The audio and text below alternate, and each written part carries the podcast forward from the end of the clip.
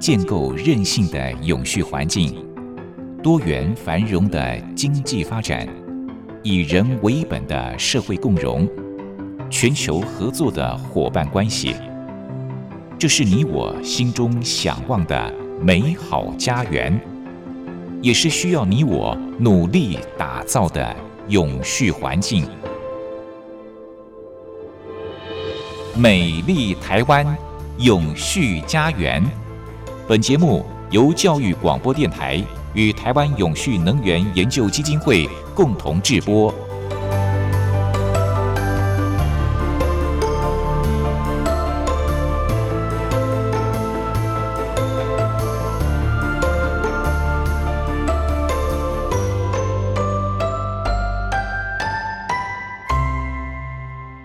您好，欢迎您再度按时收听《美丽台湾永续家园》，我是节目主持人朱玲。如果我问您，您觉得自己幸福吗？我想可能会有各种不同的答案哦，而且可能也会因时因地，答案也不一样。这几年来，幸福感已经变成了全球教育重新校准之后所追求的一个新目标，同时也是各个学校最关注的一个关键字了。不管是个人或者是群体，都需要不断去创造可以实践，同时维持福祉的条件。说到了幸福感，就让我想到之前曾经在媒体当中看到说，哈佛大学他们曾经有一段时间推出了幸福快乐学，结果变成了学校最热门的一门课哦。由此可见，人人都想要追求幸福快乐。可是，什么是幸福感呢？我们要怎么样教出拥有追求幸福能力的下一代呢？这正是今天在节目当中，台湾永续能源研究基金会的简尤新董事长要和大家谈论的主题。董事长好，主持人你好，各位听众大家好。是董事长，我们发现现在这个台湾真的是面临到了非常严重的少子化的问题哦，主要是很多年轻人他们认为现在生养孩子要付出的成本实在太高了，觉得养不起。那即使是生了孩子，随着这个竞争压力越来越大，家长对于怎么样教育孩子，他们也觉得要花费好多的心力哦。那董事长，您曾经在大学任教，是一名大学教授，您是不是觉得现在的这个教育环境跟当年已经有蛮大的差别了？不管是家庭教育或者是学校教育。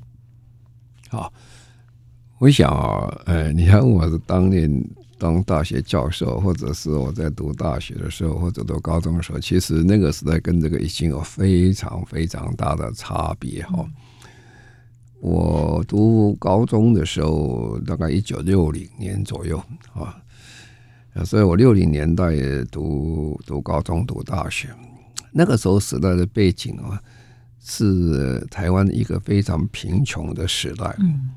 那第二个就是人口出生率非常之高啊，你到哪里都看到很多的小朋友。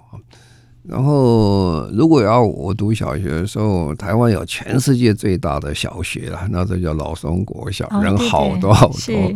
那一个班大概都是平常我们大部分的学校一个班都是五六十个人，那挤到里面去了。那时候我们在读书的时候，常常都很羡慕外国人，说：“哦，他们学校这个人数没有那么多，人比较少，老师比较好教。”那我们我们都挤得不得了啊。嗯、那么那个时候的人，因为是在生活比较贫穷的时代里面，比较单纯啊，所以单纯，他也没什么娱乐，也没有什么。然后将来呃出路呢，大家想有一点，大家都是有一种共同的想法。要把书念好，将来才有前途。哎、嗯、呀，对，因为大家很穷嘛，是吧？总是希望脱贫。脱贫最好的方法就是有好的教育。呃，那个时候因为出生率高了，很多的家庭两个、三个、四个、五六个都有，孩子很多啊。孩子很多的时候，我也看到很多的朋友后来看。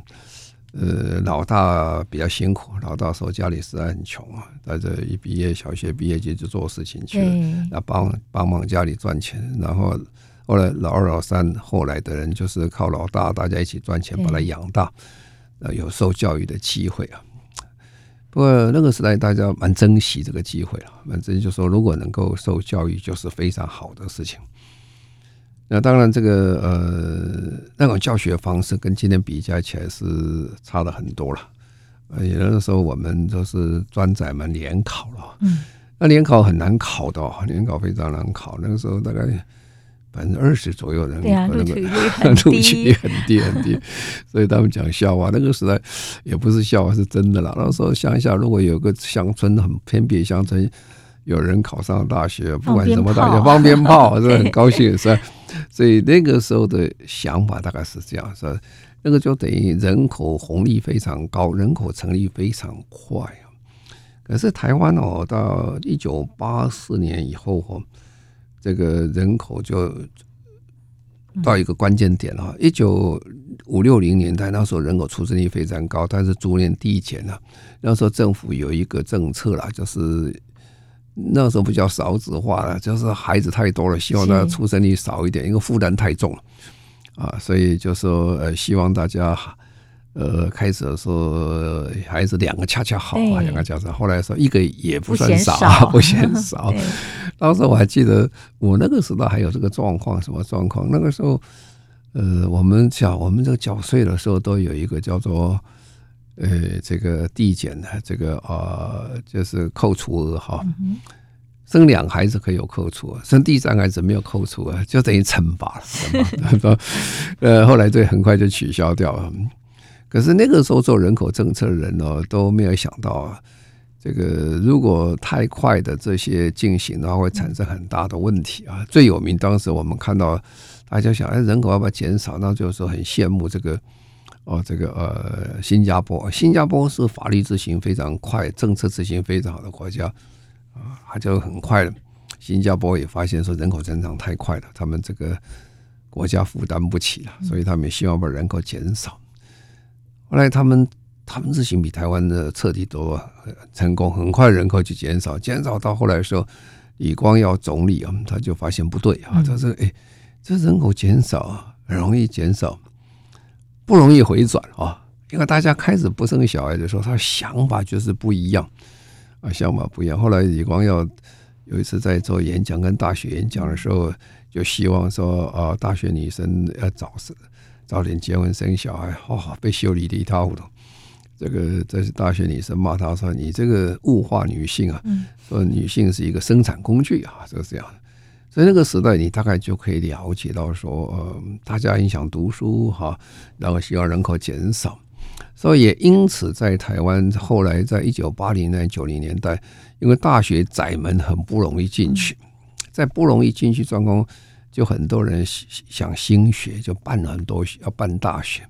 那时候办大学是一个热潮，一个热潮。所以在九零年代啊，政府做了两件事情，一个成立很多新银行，一个。放开了很多新的大学开始设立，很多的专科后来都变大学了。对，这一放以后就产生一个问题，就是实在大学很多。对。可是其实我们在一九八四年那一年，之后，所以刚才讲这个转折点了。这个我们这个妇女的生育率啊，可以降低，已经到人口替代率的百二点一人左右。那这个关卡了，就是说。一对配偶的子女数少于二点一人，那联合国这个有个定义，这个叫做一个低生育率。嗯，哦，那就那个时候，其实那个时候就应该很清楚，就经过那一点之后呢，台湾的人口会会减少，所以我们就产生一个问题，就是说，当时代想办大学的人，其实如果都思考这个问题的想，十八年以后，你就会发现学生还开始不够了啊。然后到二零二一年的时候，一整年呐，就是去年，我们这个出生率已经少于十六万人了。对，哦，那全国这个出生人数少于这个死亡人数。对，所以有一句话讲的不好听啊，不过是事实啊。呃，生不如死啊，他本来意思不是这个意思啊，就出出出生的。嗯，好，那这样我刚才回顾这样的过程，让各位了解说。从早期大家拼命钻这个窄门念大学，到今天其实大学非常之多啊！这刚才九零年代开办非常大大学，这让我回想到一九九零年代，我刚好在住在英国当代表、当大使的时候，英国也其实发生的事情跟台湾很接近。那时候，他开放了非常多类似专科的大学，啊、呃，叫 Polytech 这种大学，把它变成一个呃正式的大学。后来一开放大学，后来不久，他发现他就没有学生了。啊，没有学生以后，他们就开展一个很很有一套的方法，叫做呃英英国高等高等这个呃高等教育展啊，全世界都展，到处去招学生。那台湾是他们这个展里面非常成功的一个目的地了，很多台湾的留学生因此到英国去。所以我在英国那一段时间是台湾到英国留学生成长最快的时间，就那一段啊。啊，那这样的话，这个教育的内涵就开始变了哈。早期因为大家念教育啊，读书多少还有点就业的概念什么东西。后来这个人口慢慢减少，大家就开始觉得，就说你教育的内涵是什么啊？那教育这个东西基本上有个特色了，反正受过教育的人，他都会讲出一套他他的理论，说教育应该怎么做哈。那其实教育本身如何做教育是很有学问的，这个东西是内 内涵是非常多。那不过因为大家都会讲哈，所以这个呃，大家对教育的意见就特别多哈。那这种状况下，这个呃，大学的发展和中小学教育就非常的困难。那我们也常常发现了，就是说为什么跑去念大学呢？嗯，哦，那每个人想法不一样。那等一下我们再做个说明。对，其实，在我们台湾，好像大家的传统观念都还是认为一定要读到大学毕业哦，认为这是一个基本的学历。但是现在有很多的教育专家，他们提出不同的看法，认为其实要让孩子快乐的学习，嗯，学历并不是最重要的。而是要适性发展。除此以外，《亲子天下》杂志他们也做了一个非常有趣的问卷调查。待会儿呢，董事长会一并的跟大家做分享。美丽台湾永续家园，我们节目在每周六早上十一点零五分播出。节目中所邀请到的主讲人是台湾永续能源研究基金会的董事长，同时也是中华民国无任所大使的简尤新博士。今天一起谈的是。永续发展目标的第四项优质教育，那么我们是把重点放在台湾面对少子化，要怎么样教育下一代有追求幸福的能力哦。那么刚才一开始我们就说了，因为台湾现在少子化，每个家庭生的孩子都非常的少，所以每个孩子呢也是父母亲掌上明珠心中的一块宝，所以父母亲对于孩子的教育是非常重视的。可是，在一般家庭里面，父母亲对于孩子的教育还是会存在着一些迷思哦。那究竟有哪些的迷思呢？那接下来董事长就要继续跟大家分享有关于教育的问题。好，呃，我先把刚才我们前面那段稍微说明一下，我就说读大学了，大家都很想去读大学。那、嗯、读大学的时候。他们也问过一些问卷啊，问了很多哈佛跟这个耶鲁的大学学生，有些学生就问他说：“哎，你们为什么呃会想到哈佛，在这个或到的耶鲁去？”那很多也有不少学生啊有这样的回答，其实他是他们还他父母亲的愿。什么意思啊？因为父母亲当年没有进哈佛，没有进耶鲁，总是希望孩子要能去啊，是圆父母亲的梦。那台湾也有不少的大学呃学生是圆父母亲的梦去读大学，所以他读的科目哦，也不知道一定喜欢。有的父母亲就是希望孩子去读医科的啊，这个是蛮多的。可是孩子根本就不太想念医科，没那个兴趣，这种兴趣啊。所以呢，我们就回过来再讲说。到底我们教育的目的在哪里啊？倒是这个呃，为什么我们这样教给学生？除了这个让他知识以外，你还到底目的在哪里啊？我在讲就是说，其实教育这个本身基本上是很有学问的，这个是呃，这里面有非常多的研究了。到现在大大部分哈，全球教育哦，大概是要教育的目的什么？呃，教育哈。很重要，让这个呃一个追求目的，要这个让学生啊，新一代人要有幸福感，要有幸福感。然后我这个我读完书，我这个要很幸福啊。这不一定要说，那幸福感的来源呢，在很多人幸福感第一个来源就是讲，哎呦，他有车子啦，有房子啦，哈，有很棒的这个豪宅啦，叫幸福。比较是属于物质性的，不然呐、啊，你豪宅里面很多怨妇也很多，这个这个这个这个不一定很幸福。那人生的幸福就各种讲解都不一样哈。那我们最近看这个《亲子天下》，他最近呃就来看看啊，他做个调查，这个调查我觉得很有意思啊，就看看大家来来分享一下。呃，第一个他发现说，嗯、呃。维系家庭幸福哦，这个是不太容易啊。有孩子会更幸福吗？啊，他他就做一个这个民民意测验了啊。这个民意测验呃有一千多份，一千三百多份，算是蛮多的哈。那我们先从这个家庭的幸福，然后回扣到我们再慢慢谈教育的问题啊。那第一个呃，就说，因为我们知道现在现在有很多状况，很多人是。呃，比较晚婚哈，晚婚了。啊，晚婚以后呢，他也不一定结婚哈，那还结了婚是晚婚了，晚婚以后孩子晚生小孩了哈，晚生小孩或者不生小孩了哈，那整个状况也变了，也有也有不结婚生小的都有，这个时代跟过去是不太相同，所以他问的一个问题就是说。他们问的这个问题啊，是说维系家庭幸福有困难吗？哈，嗯，那么哇，这个有三分之二啊，百分之六十七的人说，呃，家庭认为非常困难或有一点困难，嗯哼，所以这样看起来啊，幸福不是这样。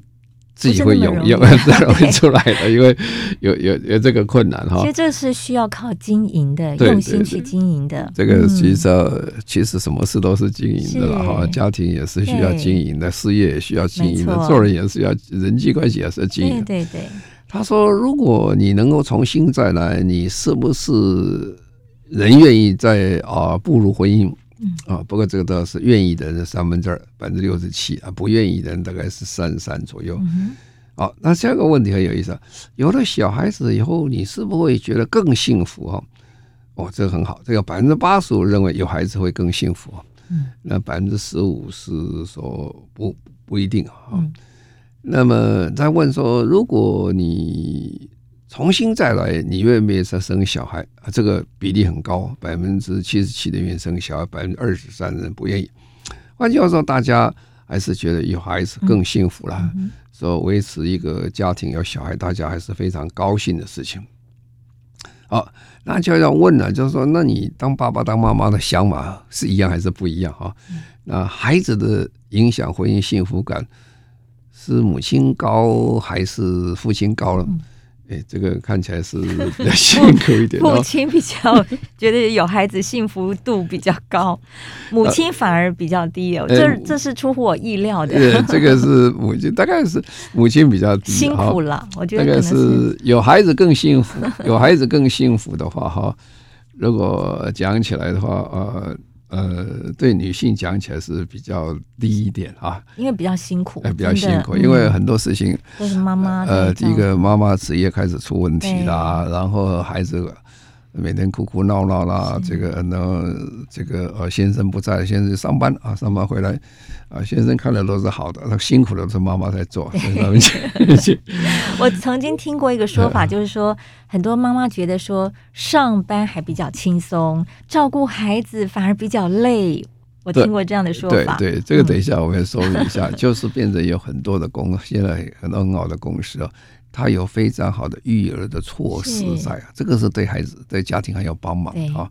因为在在在公司如果有一个很好的一个育儿的一个单位在说，他很放心啊，在我有问题随时会来看，而且公司对孩子照顾的不错啊。然后第二个问题就是说，哎，你这个家庭啊，在维持的时候，是不是有钱人啊，他会觉得幸福感比较高一点啊？那这个贫贱夫妻百事哀哈，什么会不会就比较差一点了？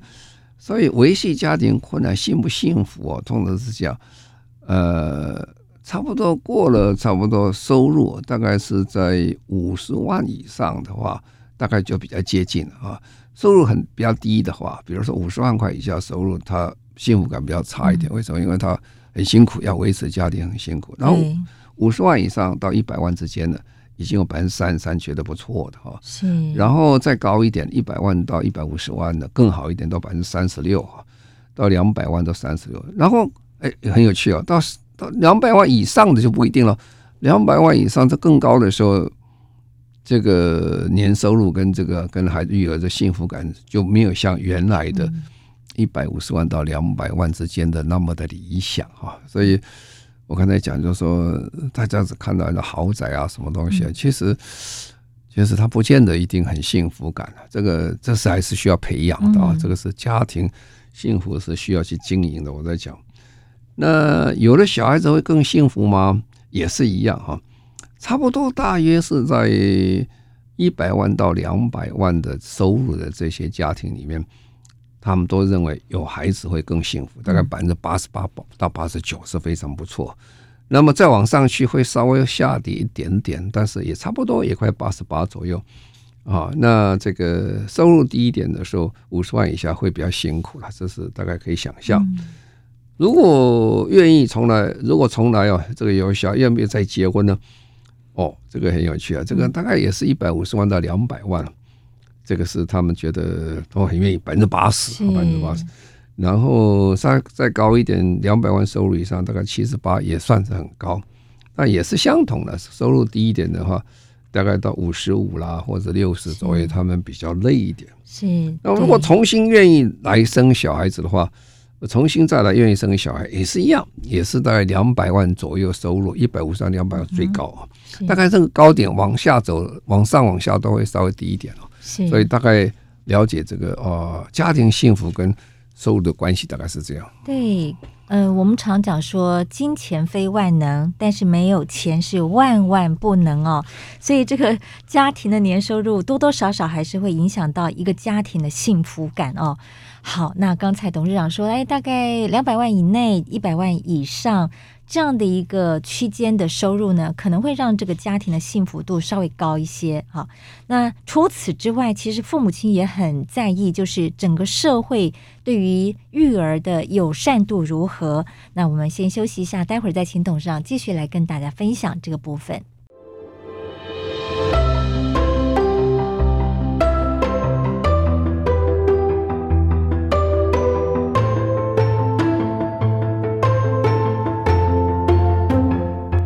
环境永续、企业永续、能源永续。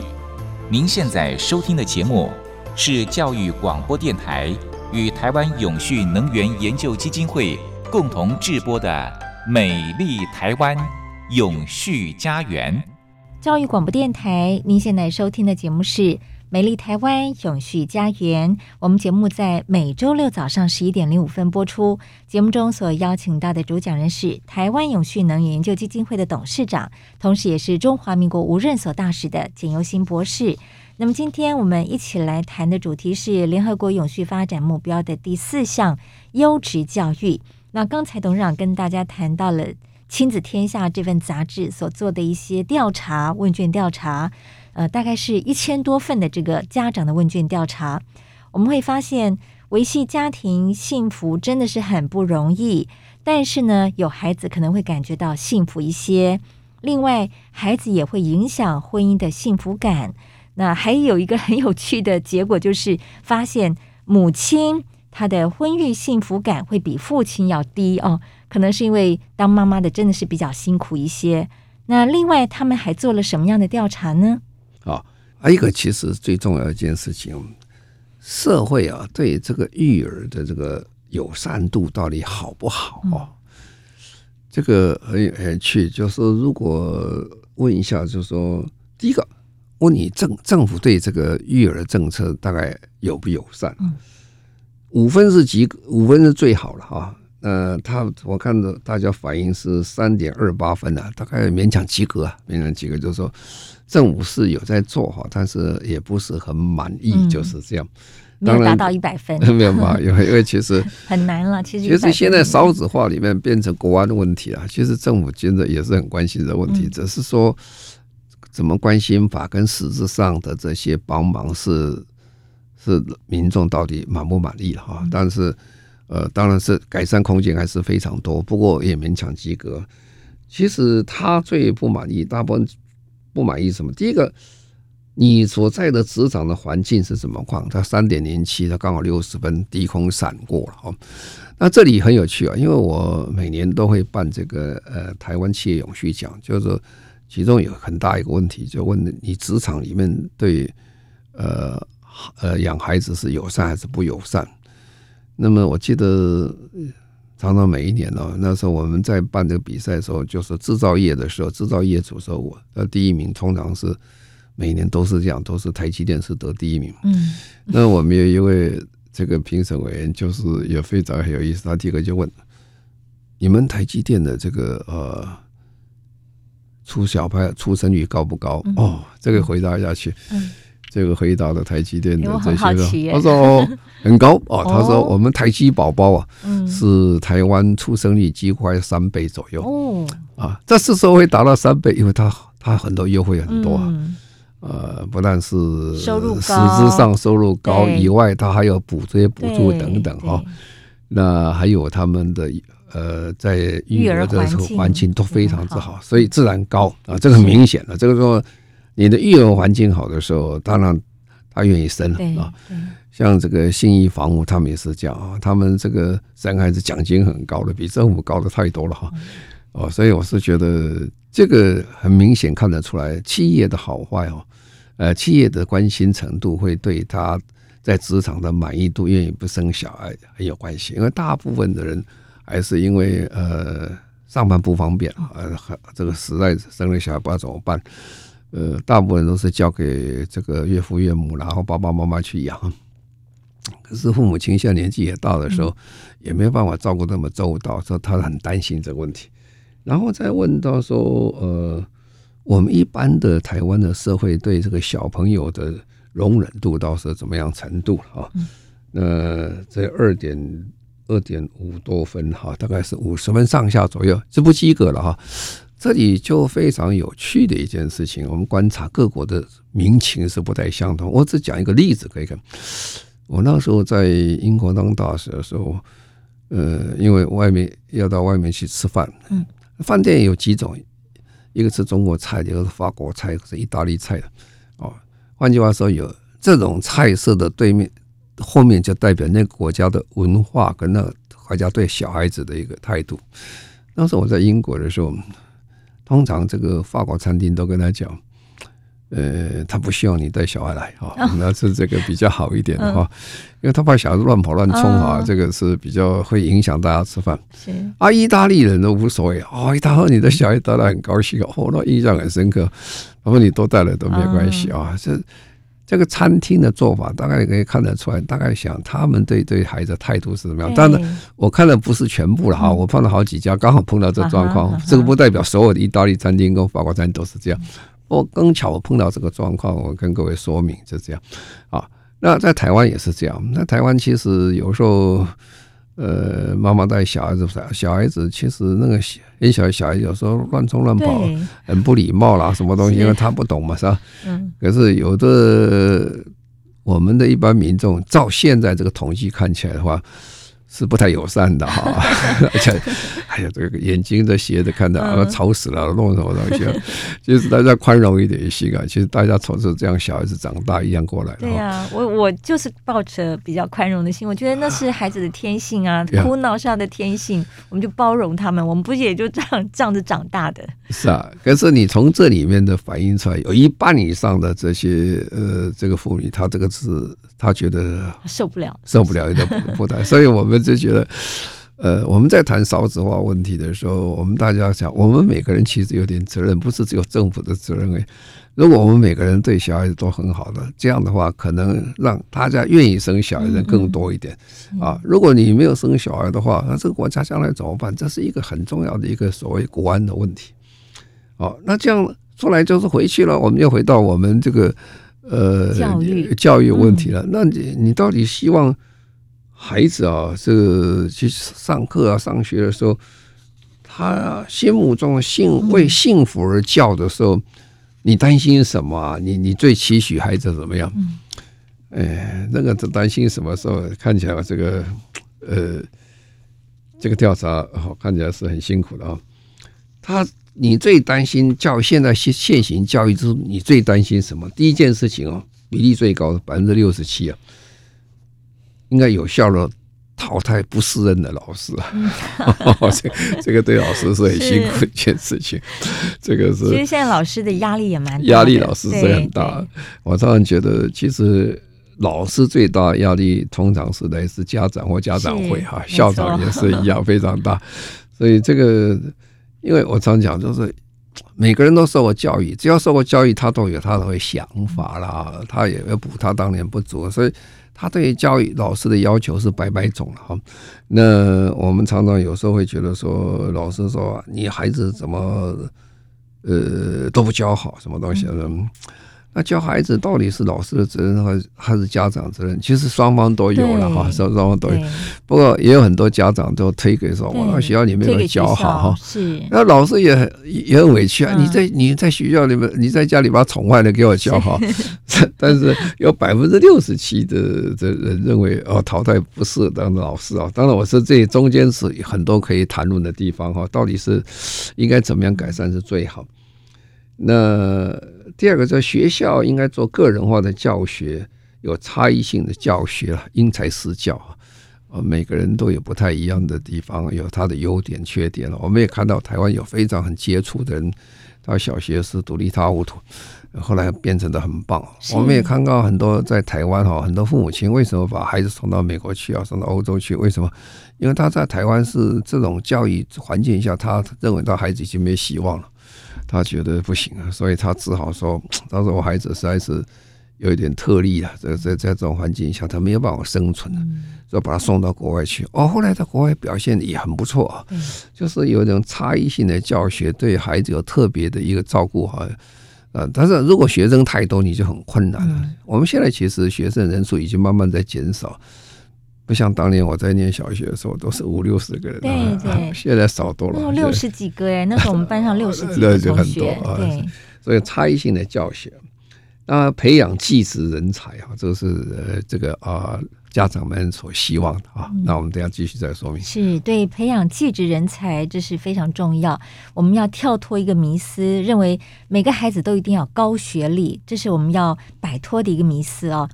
除此以外，很多的专家、大学校长，他们对于台湾在未来的人才也描绘了一个蓝图。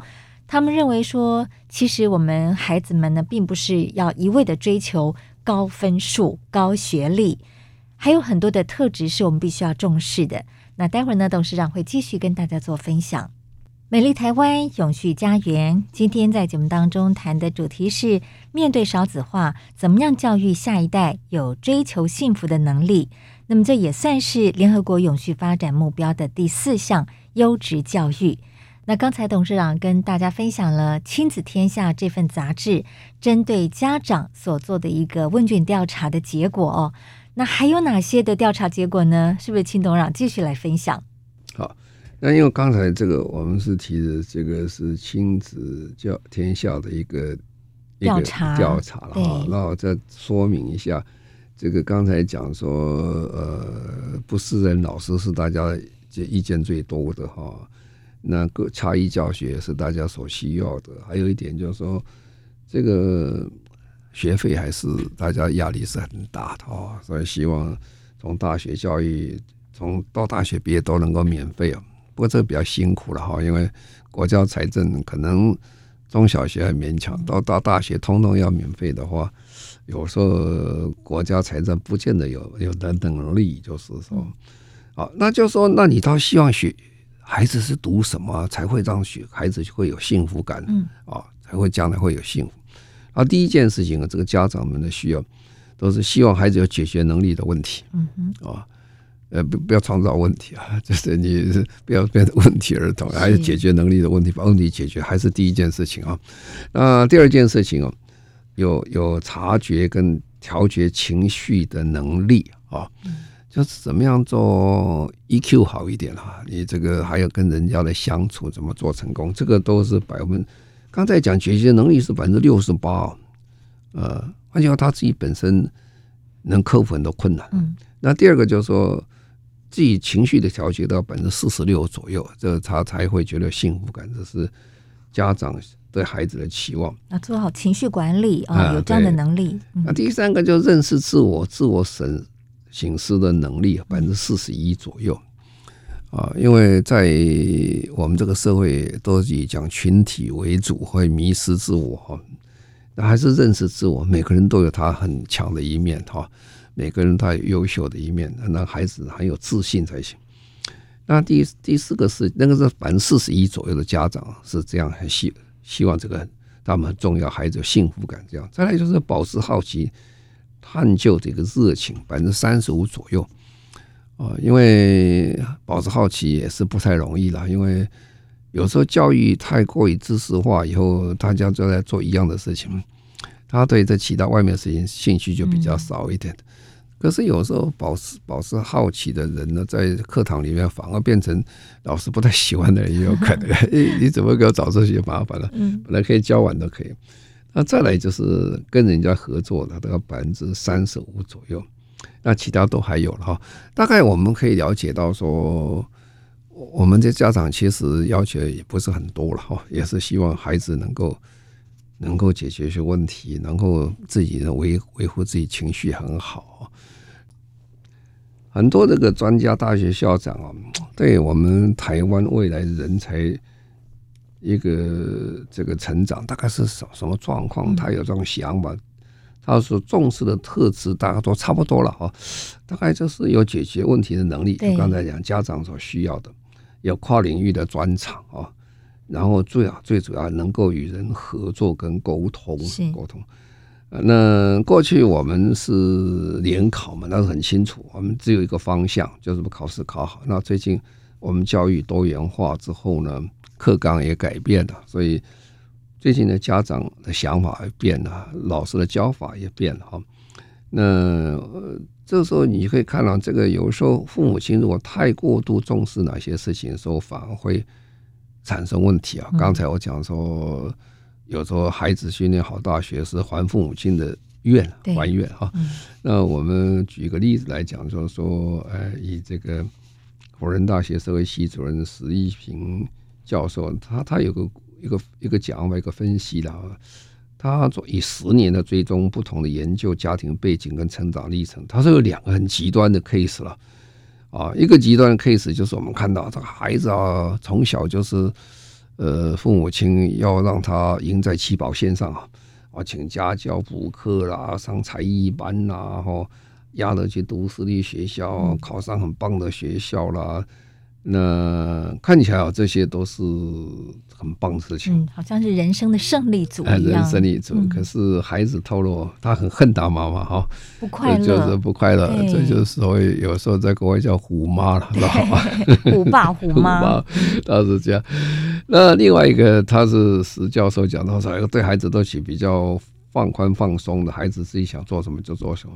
后来孩子当律师了，他说好，他去做律师了，孩子也考上了。哦，他看到了孩子眼睛发亮啊，这个精神很愉快，人都很好啊。就是你你放给孩子去放松的时候，他反而很好。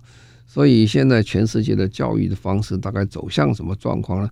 都在强调说，嗯，社会情绪的一种教育啊，就是等于广义的 EQ 了啊，就是要帮助孩子有更全面性的一个发展啊。那这社会情绪跟他的工作表现大概有什么样的差别？当然，这个工作能力的表现，第一个出来还是 EQ 比较 EQ 比较高一点比较重要，再来就是社会情绪了。啊，这个比父母亲的收入、财经地位都重要非常多。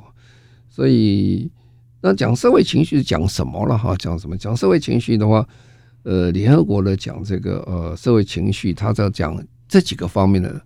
呃，教学这个比较重要，会让学生好一点。第一个就是说，学生的自我的觉察能力啊，那第二个自我管理啊，那社会的觉察、人际的技巧、明明智的抉择五大核心能力了哈。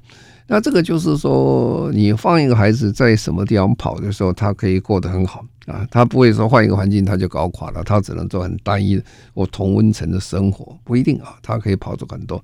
这也就是说，很多的这些现在台湾也是这样，很多的这些学生很活泼啦。因为我自己在做 NGO，我就想有时候我们公开一下说啊，我们找一些志工来帮忙哦，哦，很有意思啊！我在台北办活动，志工有时候从屏东、高雄来的，哇，啊，自费来的，他这车子我们没有给他钱，他自己跑来哈，哦，他他就很活泼啊，很想学习，他跟社会融入到社会里面去，好棒哦，啊，然后他接触不同的人哈，那当然。这些人这些来了不一定让他学术分数有加分的，但是他在人生的历程上，他的社会的 EQ 会好很多哈。那这样的人，你走到四四四海都不容易生存啊。所以我是觉得这个这是整个教育让孩子会有幸福的地方。我们下礼拜还会再讲，就是说其实这个还不只有在这个个人方面，其实在整个社会的氛围是变得非常重要。这个社会是不是？能够包容这些问题啊，那我们常常在讲，就是说为什么呃欧洲国家，特别是北欧国家，他们的这些人的教育方式跟我们是那么大的差别？我们有很不少人到欧洲、到北欧留学啊，回来讲，那如果把欧洲制度搬回台湾，其实马上搬是搬不进来的话，因为跟社会氛围有关系。跟国家政策有关系啊，所以我们在做呃联合国的第四项教育的时候，是因材施教，因各地有不同啊，那因国家的发展程度会有不同啊。早期台湾是一个贫穷的社会，追向一个金钱或一个比较好的物质生活，到现在我们进入比较好的社会里面，让孩子有可以多方面的一个成长，然后多元化的一个了解。然后不要让他拘泥在一个他很小的方向里面去，啊，我觉得这个变成很重要。所以联合国永续发展目标它就是很重要，它有两一个基本的概念在哪里，就是你的思考模式会变啊。这个思考模式原原生在你的教育里面，一个我们叫做 inside out 一个叫做 outside in。我们习惯于在台湾看自己啊，所以就是说用台湾的眼光看世界啊。这是一种看方法啊，就是我们在教育里面哈，我们把这个十七项目标看起来，你从台湾看世界，就觉得呃别人要怎么改怎么变，我们应该怎么做？可是这样是不行的啊，因为我们只是在台湾而已，我们要从世界看台湾啊。所以我们在教育的时候，你要把它放开多元化以后，让他了解，是，然后我们怎么融入这个整个世界里面去？这样不但我们可以过得比较好，也让大家过得好，共同在这个世界共同努力，人生会活得很愉快，就是这样，那就会有一个所谓幸福感的产生，做个很好的一个一个一个社会的公民，就是对，嗯，不管是国家也好，家庭也好，父母亲也好，都非常重视孩子的教育哦。那怎么样能够教育出我们的下一代有追求幸福的能力？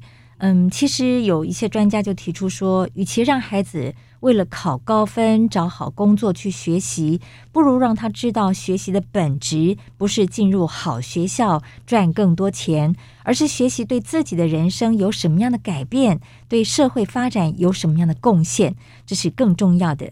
唯有让孩子们能够发掘自己的兴趣，觉得自己对于整个社会有所贡献，他才能够产生幸福感。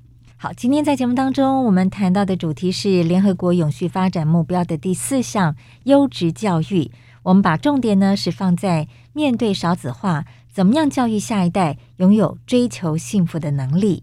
那下礼拜呢，董事长会继续跟大家谈这个主题。谢谢董事长。好，谢谢各位，再见。